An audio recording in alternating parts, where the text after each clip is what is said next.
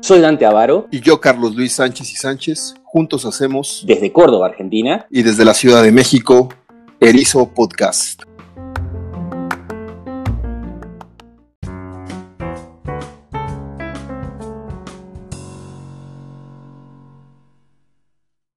Estamos en una nueva emisión de Erizo Podcast.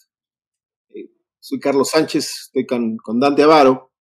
Y en esta emisión queremos abordar de nueva cuenta el problema, el asunto de los organismos autónomos. A propósito del reciente conflicto que se dio en la opinión pública eh, respecto a la declaración que hizo el presidente acerca de que desconocía la existencia de CONAPRED. Esto, a su vez, derivado de esta polémica de un foro que organizó precisamente el CONAPRED, donde participó un comediante muy famoso aquí en México, un estandopero que en su humor político se caracteriza por estar en contra del gobierno y que se presume se dijo o, hizo burla del hijo del presidente. A partir de esto el presidente se molesta y señala que, bueno, para empezar, ni siquiera él, dice, conoce al CONAPRED o a la CONAPRED, a la Comisión Nacional para Prevenir la, Discriminación, discriminación y bueno, en ese momento también señala que han sido una cantidad inmensa de organismos autónomos que se han creado durante estos 30 años de hegemonía, dominancia neoliberal, de estos tiempos oscuros neoliberales que hemos vivido en México y en América Latina. El lunes, el presidente Dante señala también que él ganó las elecciones de julio pasado, de julio del 2018, ya dos años estamos a punto de cumplir en una semana de que el presidente ya gobernando. Y precisamente como se acercaba el, segundo aniversario del triunfo, señala él que él ganó a pesar del, del INE, otrora Instituto Federal Electoral, ahora llamado Instituto Nacional Electoral, creado precisamente en el sexenio de Carlos Salinas, en 1991. Y dice que él ganó porque fue comparsa en 2006 y en 2012 del triunfo de Enrique Peña Nieto y de Felipe Calderón porque él ganó, él ganó las elecciones del 2006 y 2012. Y que entonces él, aquí está lo interesante, Dante, y es el pretexto para hablar de los organismos autónomos en relación al populismo. Y es que él dice que se va a convertir en el garante, en la figura, él, el presidente, de las elecciones para los próximos años, ¿no? En una suerte de amenaza velada de que el INE, el Instituto Nacional Electoral, pues podría desaparecer o verse sumamente reducido, ¿no? Rediseñado.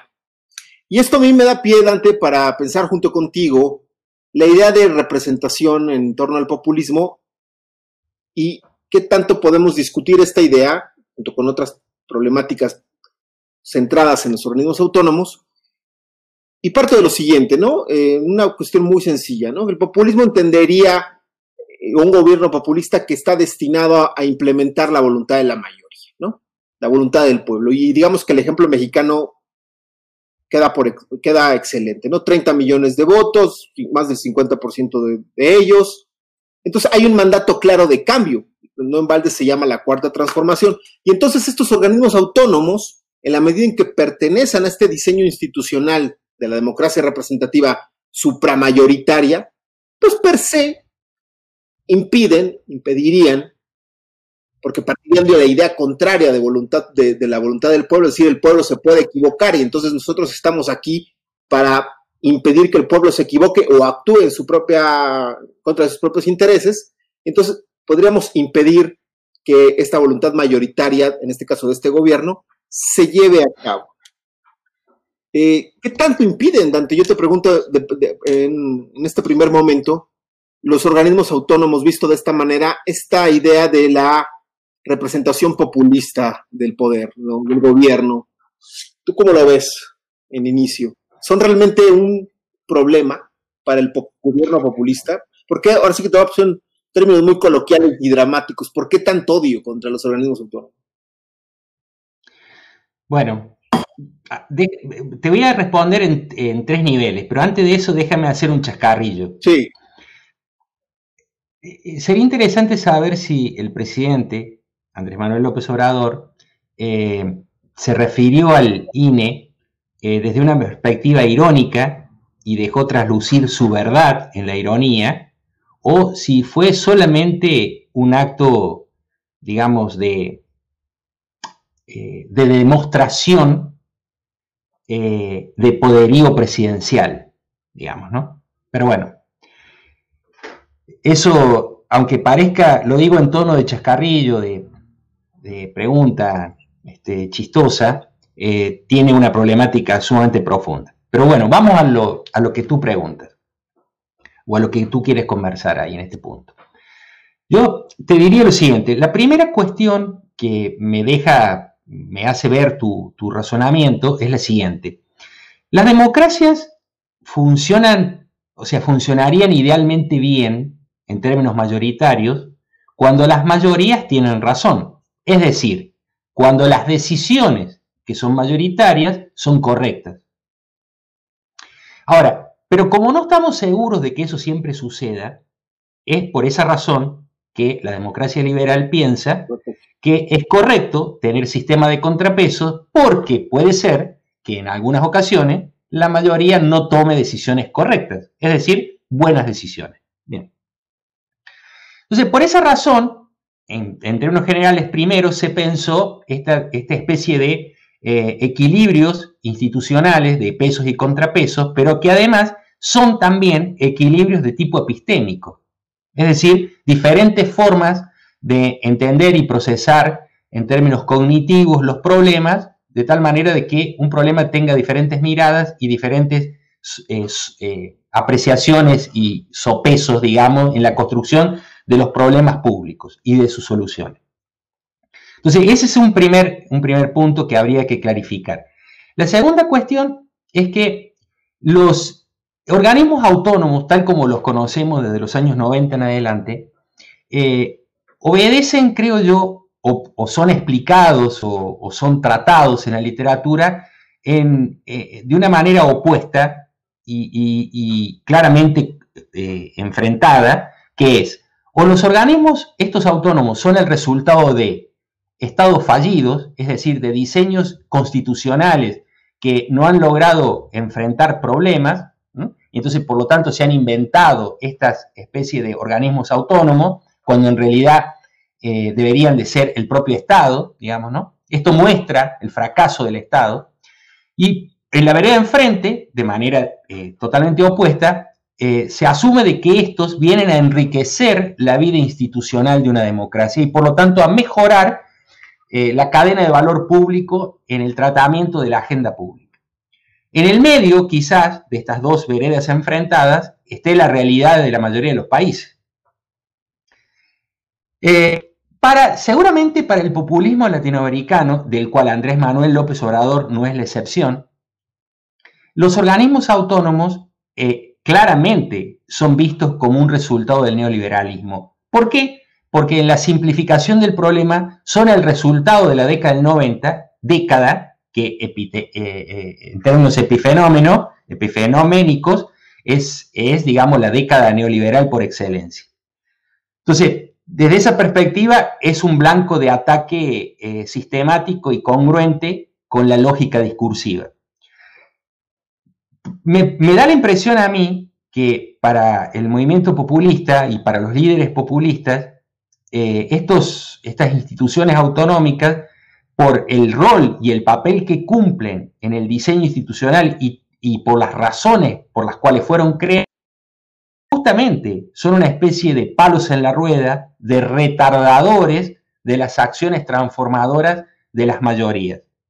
Entonces, me parece que es el blanco elegido por, el líder, por los líderes populistas. Porque además se lo toman como instituciones que obran en contra de él, no en contra de la democracia. Porque se visualizan este, estas instituciones como eh, instituciones que obran en contra del líder. Y como el líder es el pueblo, por esta razón, van en contra del pueblo. Pero acá yo te devuelvo la pregunta en este, en este sentido. Cuando el presidente elige estas instituciones intermedias, eh, eh, especializadas, autonómicas, con alto nivel epistémico, etcétera, etcétera, que probablemente son desconocidas para la mayoría del común de los ciudadanos y, no, y realmente tranquilamente pueden ser desconocidas porque no todas tienen el mismo rango y la misma importancia que el Instituto Nacional Electoral, entonces por esta razón pueden ser tranquilamente desconocidas. Aunque eso es, es el resultado de otras cuestiones y habría que discutirlo de otra manera, pero a lo que voy es que cuando él elige como blanco estas instituciones, en realidad está acorralando a la propia oposición a que no tenga más remedio de que su accionar sea una conspiración contra él. O sea, hay un, hay un viejo problema en la ciencia política, y con esto te devuelvo la palabra, que desde mi perspectiva, desde mi perspectiva, eh, hay un fino, hay un fino, un fino, un, pequeño desfiladero por donde la oposición se convierte a los ojos del gobernante en un conspirador. Y entonces, cuando el, cuando el presidente, el jefe de Estado, incita un discurso en donde la oposición se va a colocar a los ojos de él, como un conspirador. Entonces, cuando tú vas a defender este tipo de instituciones como oposición, quedas a los ojos del presidente como un conspirador. ¿Como un conspirador de qué? De la, democracia mexicana, no, de la cuarta transformación.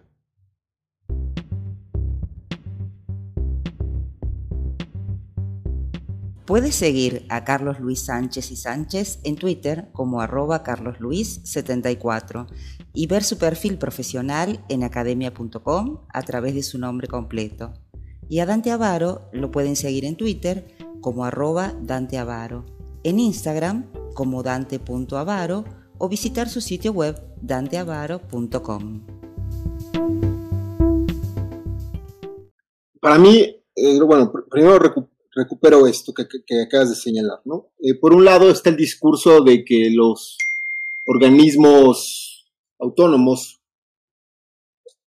eh, responden a una incapacidad del Estado, ¿no? Y por lo tanto el presidente quiere fortalecer el Estado mexicano, ¿no? En ese sentido, casi, casi pienso que en cuatro o seis años las elecciones van a ser eh, organizadas otra vez por la Secretaría de Gobernación, ¿no? En esta idea de fortalecer el gobierno, ¿no? Y, y en el entendido de que como él, está gobernando, pues los principios de imparcialidad y de justicia se darán por hecho. Por otro lado está el discurso eh, liberal, ¿no? De que precisamente vienen a perfeccionar, que son un diseño ad hoc, como tú habías mencionado, para mejorar el Estado. Yo lo diría también de otra manera. Eh, eh y muchos pensadores de la democracia representativa han señalado que para que la voluntad de la mayoría se lleve a cabo, los distintos organismos, ¿no? Los distintos poderes se tienen que poner de acuerdo. O sea, el diseño está llevado a cabo para que, si realmente estás, la voluntad de la mayoría, como tú lo señalabas, está en lo correcto, bueno, pues hay que negociar, cooperar y coordinarse. Aquí estamos en un escenario en donde la voz de la mayoría se tiene que implementar, aun cuando todos los poderes,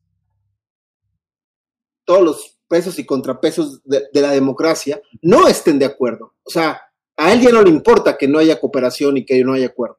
Y eso entonces fortalecería esta idea de la conspiración, ¿no? Yo quiero llevar adelante la voluntad de la mayoría y quien no lo y quien no esté de acuerdo, y lo dijo también en una conferencia de prensa, ¿eh? que ya es el momento de las definiciones, si, están a favor o en contra de la 4T. Entonces no andas muy errado en esto. Entonces yo, yo, yo, yo, yo creo que, estamos en ese escenario, ¿no? Entonces, aun, cuando no nos pongamos de acuerdo, la voluntad de la mayoría se debe de llevar a cabo. Y si, y si están ahí los organismos autónomos, por lo tanto, impidiendo, siendo este palo en la rueda, como tú mencionas, pues hay que quitarlos. Pero creo que ahora yo, yo te preguntaría, o sea, ¿no crees que este discurso ha sido tan efectivo, tan efectista y tan efectivo en el de que nadie los conoce, no hacen nada, cuestan mucho, o sea, lo que sale a decir el presidente cotidianamente, porque no estaremos siendo autocrítico o crítico de estos organismos, estamos ante un fracaso de los organismos autónomos en la forma en que han tenido de comunicarse con la sociedad estos 30 años, de comunicar sus logros. Porque fuera del INE, como tú bien señalas, nadie los conoce. Y creo que esto se convierte en un handicap, en un escenario propicio para que, sería la otra pregunta, ¿no? Para que la pregunta y afirmación, para que la propaganda gubernamental sea tan fuerte, tan, tan, tan efectiva de vulnerarlos o desaparecerlos. ¿No crees que hay un fallo ahí de comunicación, de... Eh, y era un poco lo que tú decías en otro programa, un fallo en la comunicación en la medida en que hay un fallo en la rendición de cuentas de estos organismos, y uno de ellos pasa por comunicar, por, por, decir que ahora, sí, en principio, ¿para qué sirvo? ¿Qué estoy haciendo? ¿No? ¿En qué te puedo ayudar? ¿En qué no te puedo ayudar? Porque fuera del INE y de la Comisión Nacional de Derechos Humanos, la CNDH, como decimos aquí, que también hay, hay una visión encontrada en, torno a su funcionamiento, pues yo pensaba que entonces que, el presidente conoce y sabe muy bien que estos organismos, como no han tenido la necesidad de competir, por decirlo así, en el escenario público, de daban por hecho sus presupuestos, daban por hecho muchas cosas. ¿No estamos ante un fracaso de ellos en su forma de rendir cuentas diagonal comunicarse con la sociedad? Yo creo que tocas un tema importante y lo separaría de la siguiente manera. Yo pienso que sí, que los organismos autónomos eh, tienen una tarea eh, pendiente, y lo hemos hablado en otro programa, de mejorar sus esquemas de rendición de cuentas. Eh, y esto no solamente pasa por aclarar qué es lo que hacen, sino también cómo lo hacen. Yo creo que hay, hay un tema importante para el para el ciudadano de a pie y que es eliminar la posibilidad de duda o de duda razonable que tenga el ciudadano de que en estas instituciones no son foco también de eh, corrupción. Entonces, yo creo que parte de la rendición de cuentas, que es una rendición de cuentas diferente a, al que tiene el Ejecutivo o un legislador, porque no son personas elegidas, por lo tanto, el mecanismo de rendición de cuentas es un mecanismo de rendición de cuentas de expertos.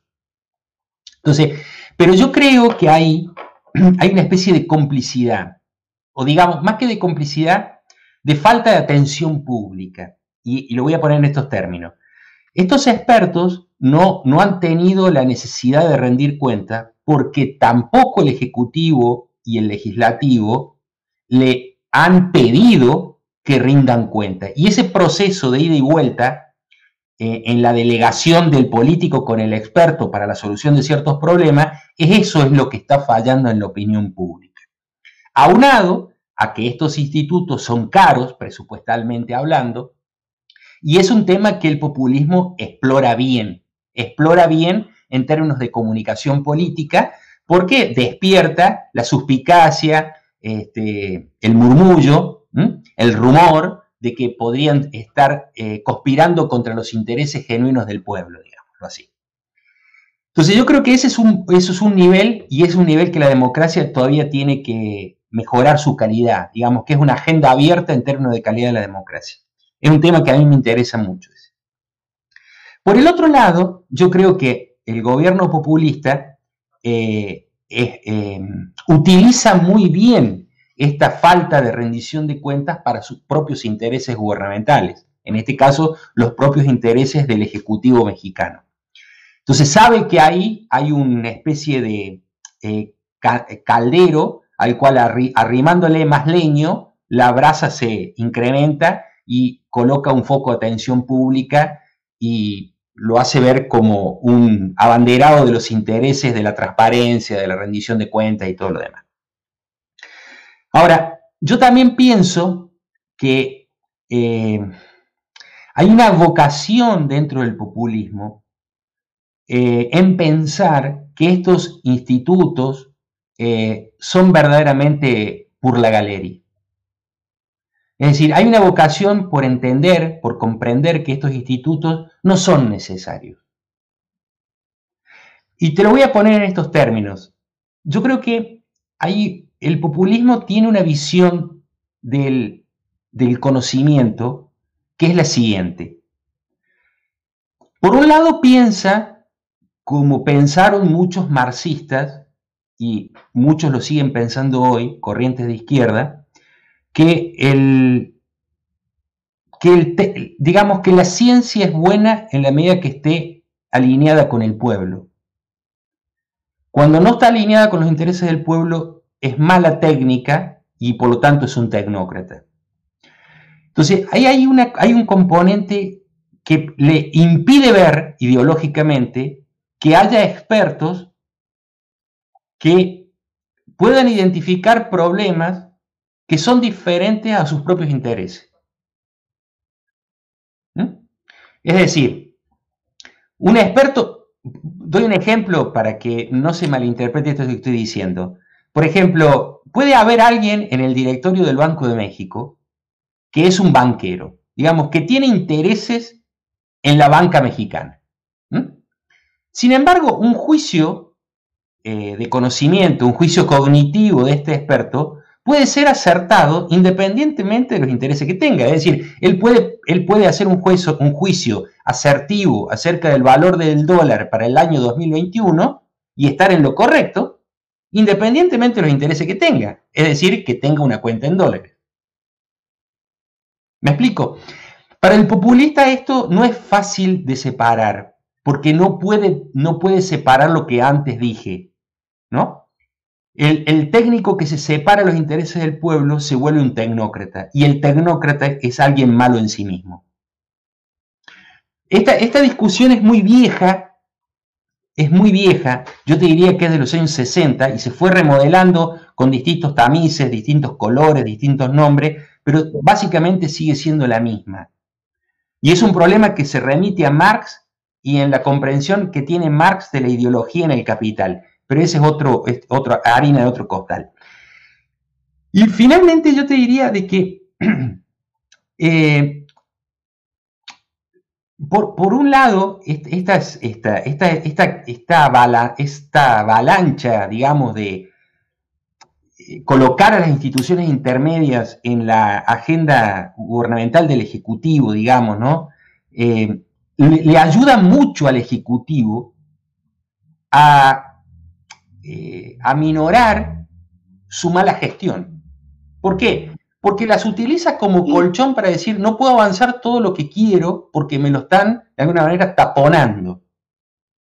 No estábamos muy desacertados nosotros, creo, antes de que asumiera Andrés Manuel, de habernos hecho una pregunta en, una reunión que tuvimos, nosotros dos, Carlos, cuando nos preguntábamos qué iba a pasar, cómo, cómo ¿Dónde estaban en la agenda de gobierno de Andrés Manuel en el 2000, en diciembre del 2019, estos organismos autónomos?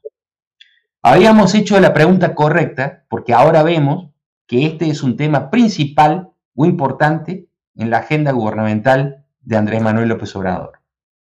A partir de ahí tuvimos 97, 2000, 2003, 2006, 2009, 12 y 15. Siete legislaturas de gobierno dividido. Y esas y eh, la existencia del gobierno dividido era el pretexto, y subrayo pretexto, para que nuevamente la voluntad de cambio de, la mayoría, no tan cuantiosa como la, esta reciente de los 30 millones tan mencionados, eh, por ejemplo, que era, era el impedimento, el gobierno dividido, para que Vicente Fox llevara a cabo su, programa de gobierno. No sé si tú ya andabas en México, seguramente recordarás que cuando venía la, precisamente venían las elecciones intermedias de, Vicente Fox, las del 2003, él señalaba que necesitaba esa mayoría legislativa y, su, su, intromisión en la campaña, porque se metió, ¿no? De alguna forma, todos se han metido, eso es algo transversal en todos los ejecutivos mexicanos. Dijo, quítenle el freno al cambio, ¿no? Y hasta me recuerdo que salió en un programa prime time en la televisión mexicana, en cadena y ese fue el mensaje. Ya vienen las elecciones y quiten el freno al cambio. Y lo logró. Peña Nieto medio lo logra, ¿no? Porque todavía no me queda claro que realmente con el famoso Pacto por México se saltó por encima esta, este gobierno dividido, pero siempre fue el pretexto, fue el pretexto para Fox, para Calderón y un poco para Peña Nieto. Y, resulta ahora curioso porque podemos decir entonces que ahora el pretexto ya no es el gobierno dividido, porque Andrés Manuel tiene mayoría, Dante. Ahora el pretexto es, y tú lo acabas de mencionar, me parece muy interesante esta idea, ahora son los organismos autónomos. Pero es el diseño de la democracia representativa el que impide ahora la voluntad mayoritaria. Entonces, resumo, antes era el gobierno dividido, ahora estos organismos autónomos. Pero eso, eso que acabas de decir tú también puede tener otra lectura. Eh, impecable, me gustó este, este, este recorrido que hiciste entre el gobierno dividido a la agenda que se vive hoy en México. Pero también tiene otra lectura, y que es la siguiente. Eh, en, el, en, el, gobierno del PAN, digamos, el primer gobierno del PAN, eh, el de Fox, eh, al pedirle quítele en el freno el cambio, en realidad lo que está diciendo es, eh, nosotros eh, tenemos un gobierno que va, que va a generar buenas decisiones, apoyen estas decisiones. Es decir, lo que, cuando en la ciencia política se habla de los problemas del gobierno dividido y de generar las mayorías, en realidad lo que se está presuponiendo ahí es que las mayorías son buenas si solo si las decisiones que tome son las correctas. Pero solamente sabemos que son las correctas después que han sido tomadas, nunca antes. Ese es el problema con las decisiones correctas, digamos, ¿no? Entonces, y ahí es que muchos politólogos, entre ellos Seworski, va a hacer eh, énfasis, creo yo, en decir de que siempre hay un salto al vacío, en el sentido de que la democracia es un lugar vacío, entre otras cosas, porque hay que tomar decisiones que se van a saber solamente después si han sido las correctas o no. Y el hecho de colocar ahora que el problema son las instituciones, hay un desliz de la democracia mexicana hacia cierto grado de autoritarismo democrático. A mí no me gusta ponerle adjetivos a la democracia. La democracia es democracia. Cuando empezás a adjetivar la democracia es porque estamos reconociendo tácitamente en el diálogo que la democracia no es lo que la hemos definido. Por lo tanto, es un evento empírico ya que se sale del cajón de la definición. Pero sí hay rasgos, y este es uno, el que acabas de decir, eh, cuando dice yo voy a ser el garante de las elecciones, ¿no? Eh, créanme que yo voy a ser el garante, no hace falta una institución, hay un desliz que, que podría ser interpretado como un desliz de tipo autoritario, como una vocación autoritaria. Aunque todavía esto no se vea en la democracia mexicana, pero sí es un desliz. Cuando yo dije recién, medio en chiste, que iba a empezar con un chascarrillo y dije la ironía, la verdad en la ironía, es que si realmente él quiso ser irónico diciendo no sabía que existía la CONAPRED, es una ironía cargada de verdad. ¿Por qué? Porque él sabía perfectamente que estaba la CONAPRED porque él la usó en periodos anteriores, digamos, ¿no? Cuando era oposición. Entonces, el hecho de ahora de ponerlo irónicamente es que él sabe exactamente todo lo que se puede hacer con ese tipo de instituciones. ¿Verdad? Mm. Porque no es un, porque no es un improvisado. Él es un político de larga trayectoria, muy hábil y talentoso. Entonces, él sabe perfectamente los usos que tienen ese tipo de instituciones. Entonces, por eso yo digo que es una ironía cargada de verdad. Entonces, ahí yo resaltaría este punto de que hay como un desliz en el discurso de tipo autoritario. Además, por cómo llegamos a este diálogo. A este diálogo llegamos a través de la CONAPRED y por el evento que se desató en la CONAPRED. Entonces, digamos que todo esto se empiece a hablar en la escena pública porque alguien osó criticar a la familia presidencial o hacer un chiste, eh, es un desliz complicado, por lo menos en términos discursivos, ¿no? Sí, bueno, no es el tema, pero se discutió de que qué tanto estamos en, esta división entre tolerar discursos racistas y no estar dándonos cuenta de que a lo mejor también estamos en un escenario de, autoritarismo, de supresión de la crítica, y entonces para ellos ha sido fácil resguardarse y decir, no, no es, no es autoritarismo, simplemente estamos cancelando un, un discurso de odio, un discurso racista, qué sé yo. Pero eso, eso digamos, eh, bueno, a mí me cuesta trabajo asimilarlo por mi edad, ¿no? Porque eh, me tocó vivir, por ejemplo, de manera anecdótica, que a un comediante, cuando yo era niño, un comediante muy famoso, Loco Valdés, hermano de, de Tintán, que en tu país con bastante bien, de Germán Valdés. Bueno, su hermano hizo carrera más que nada en la televisión y un día a propósito del, del 21 de marzo, del aniversario de Benito Juárez, de la llegada de la primavera, dijo, ay, hoy es día de bomberito, Juárez. Me acuerdo, me acuerdo. Bomberito. Y eso le costó dos semanas de castigo. Entonces, cuando me hablan de que no te puedes burlar de la familia presidencial, gente donde, digamos, sumándolo al tema de hoy, para no perdernos, estaríamos un poco en, el, en la idea de elecciones organizadas otra vez por el gobierno en cuatro o seis años, o sea, regresar, regresión, eh, y discurso perfectamente controlado, ¿no? Y, no sé, vamos a ponerlo así, una introyección de la autocensura, porque si te metes con alguien del gobierno o de la familia del presidente, pues automáticamente eh, estás fuera, ¿no? Entonces, también esto, digamos, va de la mano en términos discursivos, como tú bien señalas, de la desaparición o del decir yo no conozco la, la, la CONAPRED, ¿no? Pero yo, digamos, quisiera cerrar con esta pregunta porque ha sido, un, sobre todo, es un ejercicio para mí, no tanto de comunicación política, sino de propaganda, lo que se hace cada día en las mañaneras. Y al respecto, yo, yo, yo sé que es una pregunta difícil, pero entonces estamos ante un escenario, o yo me pregunto, en donde los organismos autónomos van a tener que entrar a constituir, no sé cómo ponerlo, una base social, a constituir un, un, un, un público, ¿no?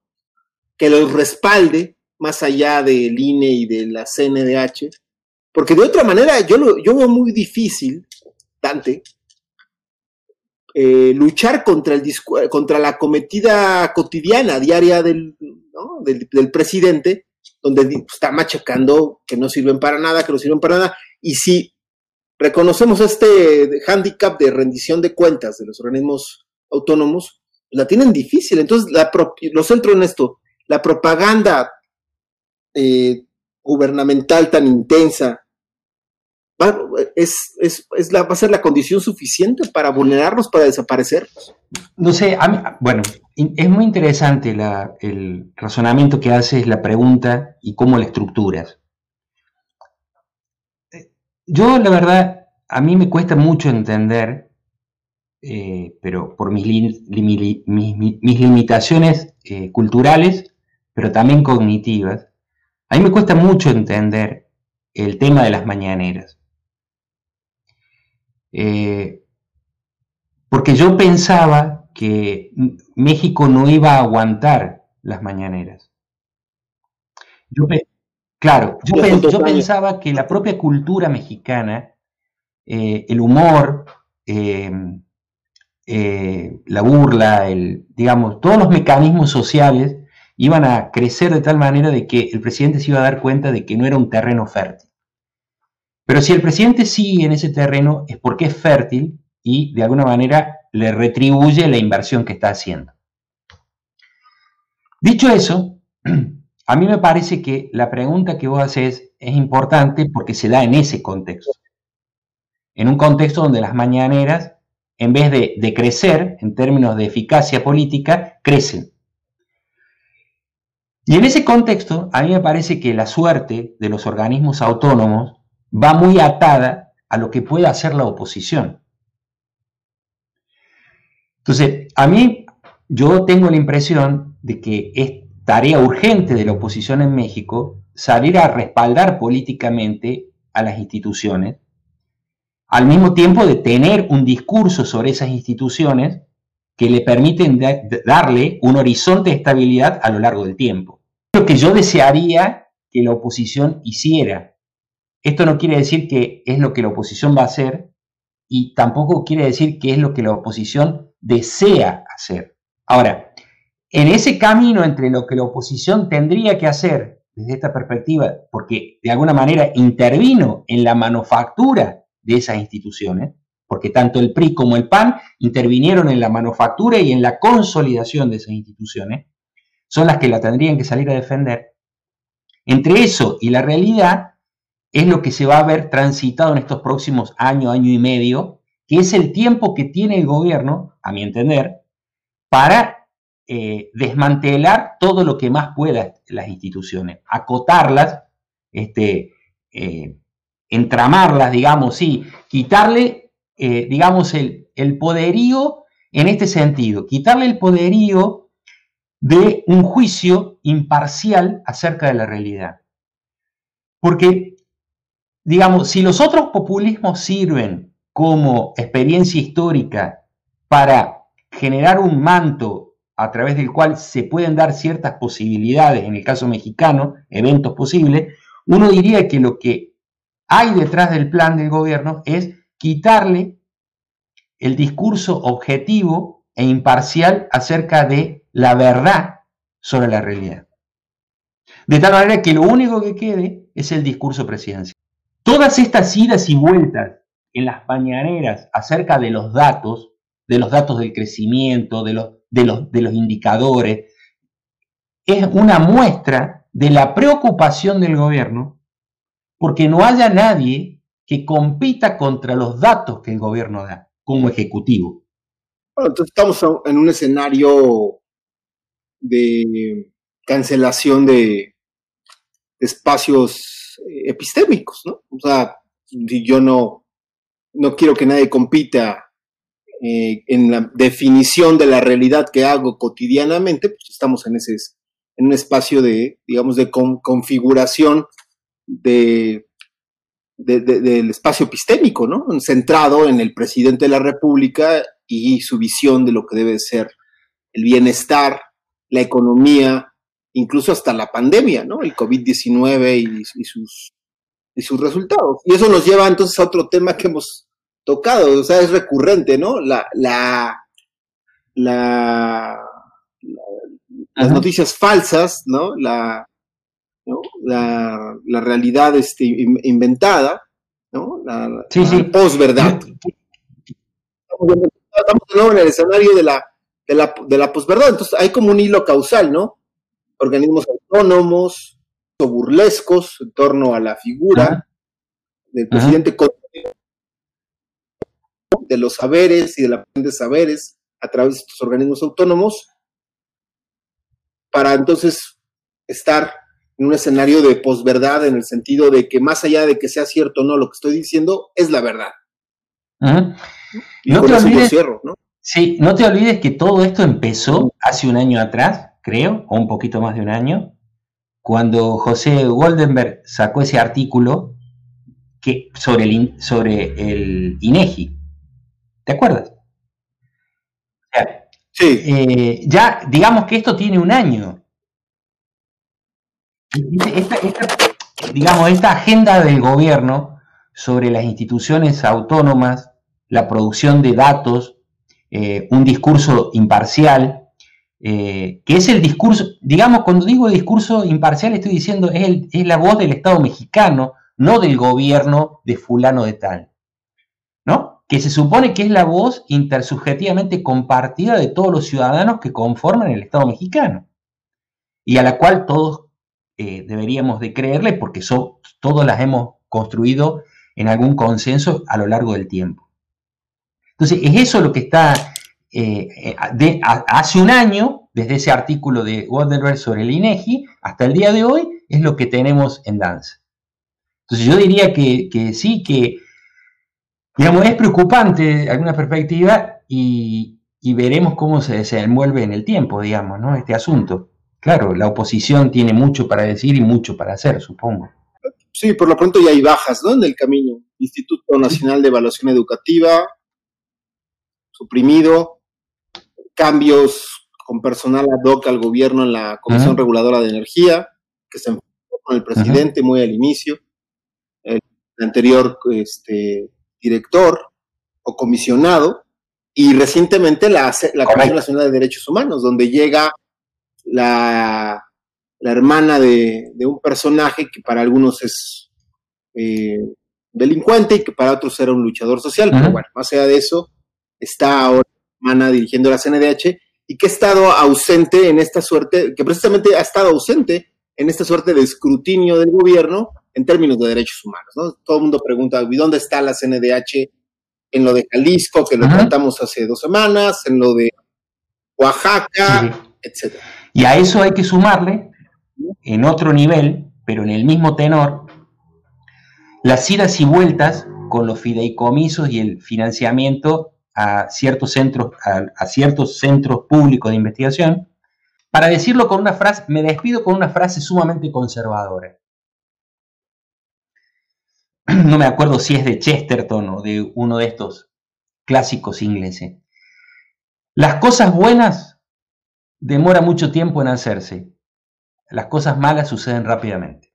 Muy bien. Yo pues, me despido señalando, derivado de tus reflexiones, yo me he puesto a pensar y para mí eh, el populismo no solamente implica una manera distinta de comprender la representación política, sino también implica control epistémico. ¿no? Es una de las eh, cualidades o características constitutivas, el, control epistémico